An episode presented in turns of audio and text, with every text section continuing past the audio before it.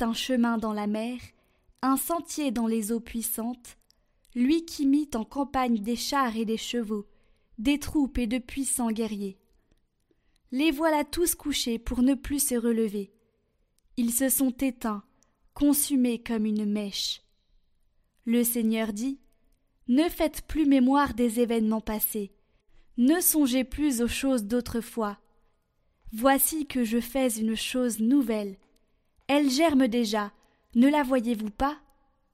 Oui, je vais faire passer un chemin dans le désert, des fleuves dans les lieux arides.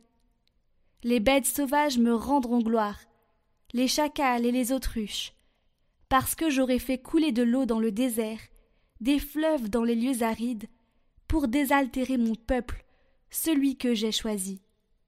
Ce peuple que je me suis façonné redira ma louange.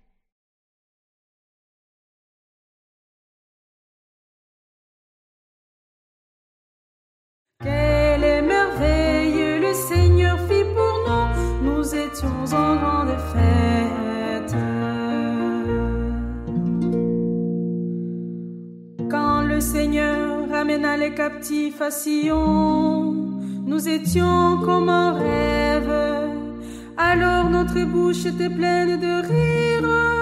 Nous poussions des cris de joie. Alors on disait parmi les nations, quelle merveille fait pour eux le Seigneur. Le Seigneur fit pour nous. Nous étions en grande fête. Ramène, Seigneur, nos captifs, comme les torrents au désert, qui s'aiment dans les larmes, moissonnent dans la joie. Il s'en va, il s'en va en pleurant, il jette la semence,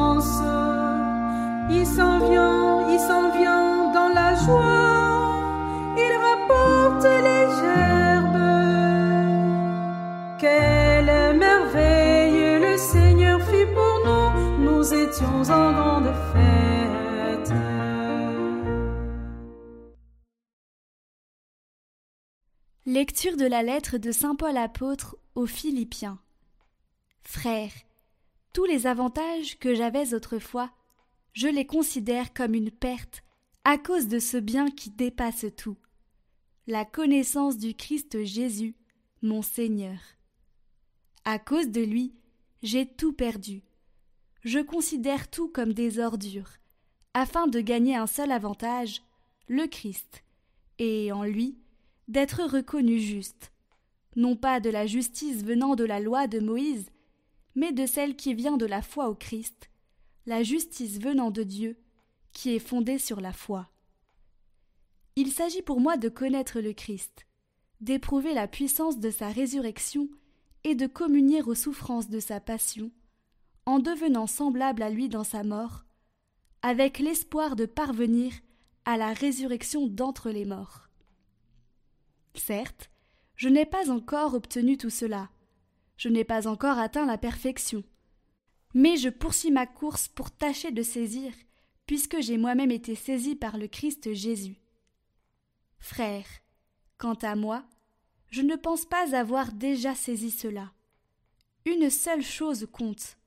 Oubliant ce qui est en arrière et lancé vers l'avant, je cours vers le but en vue du prix auquel Dieu nous appelle là-haut dans le Christ Jésus.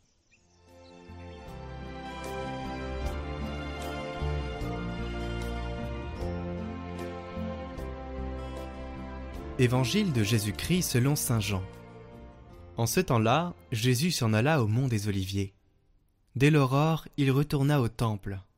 Comme tout le peuple venait à lui, il s'assit et se mit à enseigner. Les scribes et les pharisiens lui amènent une femme qu'on avait surprise en situation d'adultère. Ils la mettent au milieu et disent à Jésus Maître, cette femme a été surprise en flagrant délit d'adultère. Or, dans la loi, Moïse nous a ordonné de lapider ces femmes-là. Et toi, que dis-tu? Il parlait ainsi pour le mettre à l'épreuve, afin de pouvoir l'accuser, Mais Jésus s'était baissé et du doigt il écrivait sur la terre. Comme on persistait à l'interroger, il se redressa et leur dit Celui d'entre vous qui est sans péché, qu'il soit le premier à lui jeter une pierre. Il se baissa de nouveau et il écrivait sur la terre. Eux, après avoir entendu cela, s'en allaient un par un, en commençant par les plus âgés. Jésus resta seul avec la femme toujours là au milieu. Il se redressa et lui demanda Femme, où sont-ils donc? Personne ne t'a condamné? Elle répondit Personne, Seigneur. Et Jésus lui dit Moi non plus, je ne te condamne pas. Va, et désormais ne pêche plus.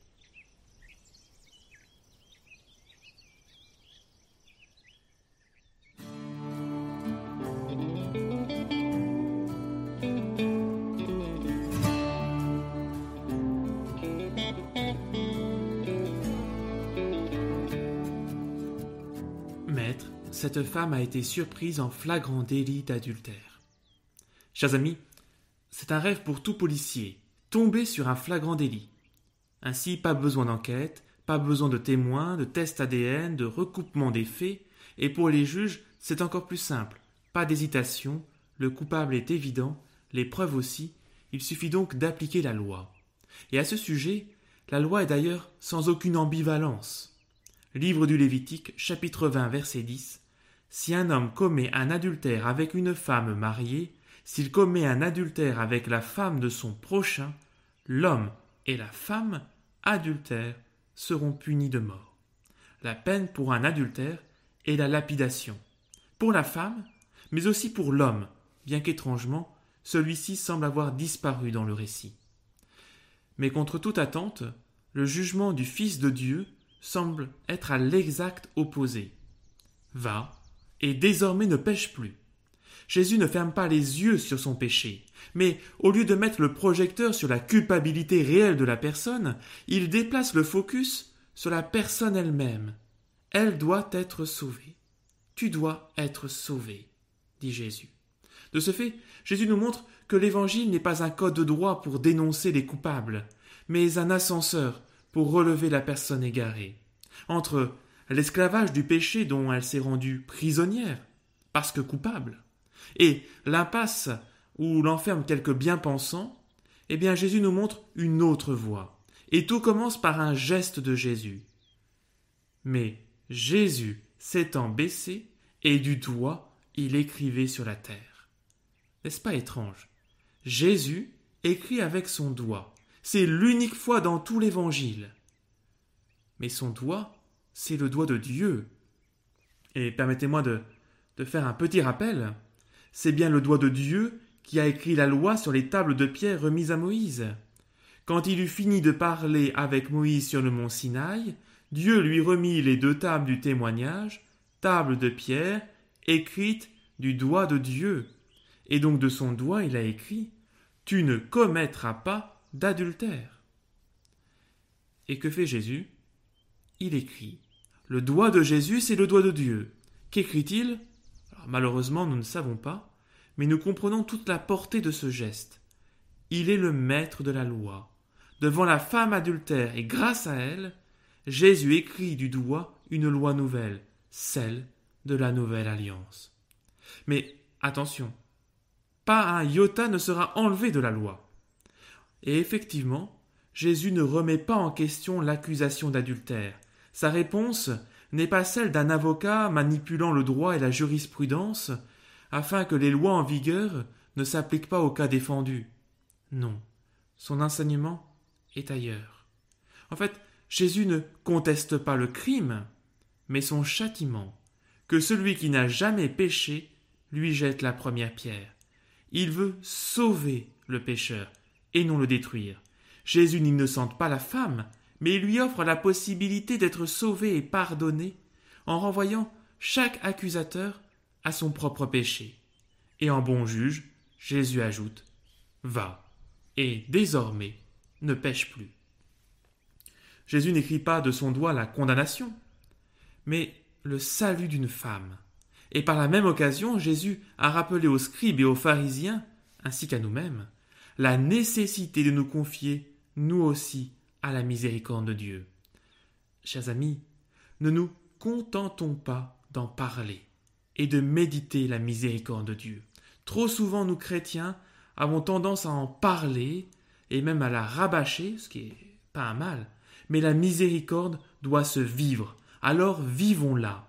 Chers amis, le prophète Isaïe nous le dit, Dieu est en train de créer quelque chose de neuf. Alors j'espère que ces paroles seront l'occasion pour chacun de nous, chacun de nous, d'aller voir un prêtre et de dire dans le secret du confessionnal Père, j'ai péché contre toi, mais dis seulement une parole et je serai guéri. N'attendons pas d'être jugés par les autres. Et le prêtre pourra ainsi répondre dans le confessionnal Moi non plus, je ne te condamne pas, va, et désormais ne pêche plus. Mais en attendant de recevoir le pardon de Dieu et de faire encore une fois l'expérience de la miséricorde, et bien que la bénédiction de Dieu, Père, Fils et Saint-Esprit descende sur vous et repose à jamais. Amen. Prions pour toutes les intentions déposées en commentaire cette semaine. Notre Père, qui es aux cieux, que ton nom soit sanctifié, que ton règne vienne, que ta volonté soit faite sur la terre comme au ciel. Donne-nous aujourd'hui notre pain de ce jour. Pardonne-nous nos offenses, comme nous pardonnons aussi à ceux qui nous ont offensés. Et ne nous laisse pas entrer en tentation, mais délivre-nous du mal. Amen. Je vous salue Marie, pleine de grâce. Le Seigneur est avec vous. Vous êtes bénie entre toutes les femmes, et Jésus, le fruit de vos entrailles, est béni. Sainte Marie, Mère de Dieu, priez pour nous pauvres pécheurs, maintenant et à l'heure de notre mort. Amen.